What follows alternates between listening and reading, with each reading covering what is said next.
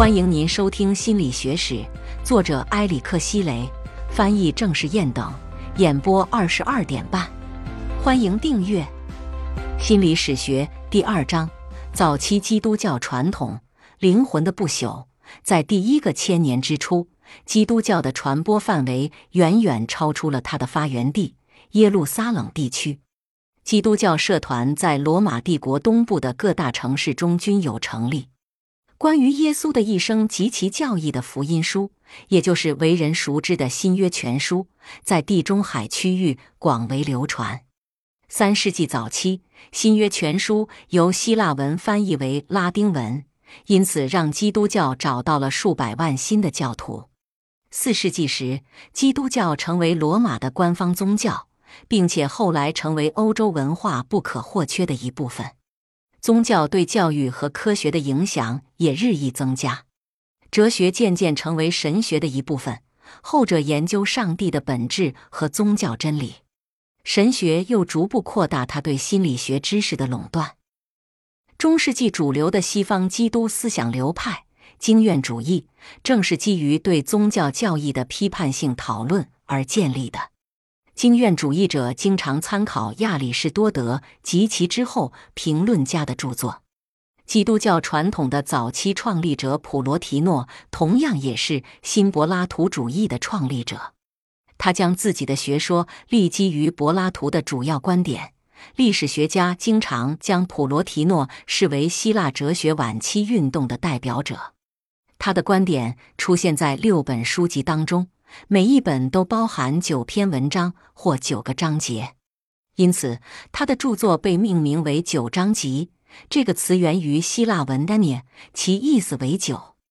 普罗提诺发展出一种复杂的认知理论，该理论认为大脑在塑造或规整知觉对象的过程中扮演的是主动角色，而不是被动的从感官经验中接受信息。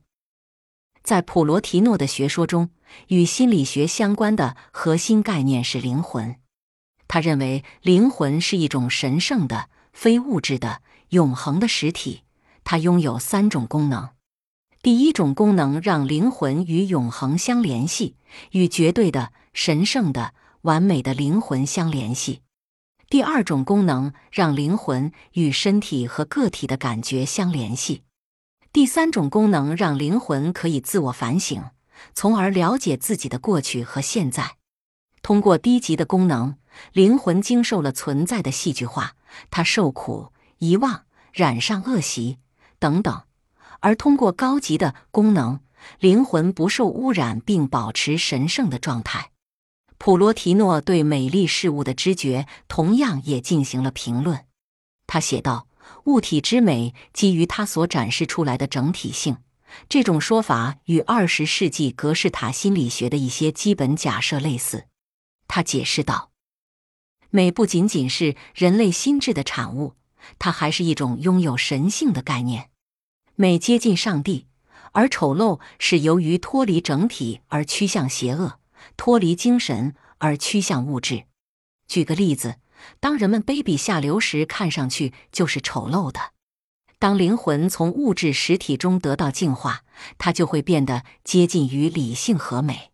比如，变得勇敢意味着将自己从对肉身死亡的恐惧中解脱出来，而这就是美。普罗提诺关于认知的理论观点相当精确，他对灵魂创造自身体验之主动功能的假设。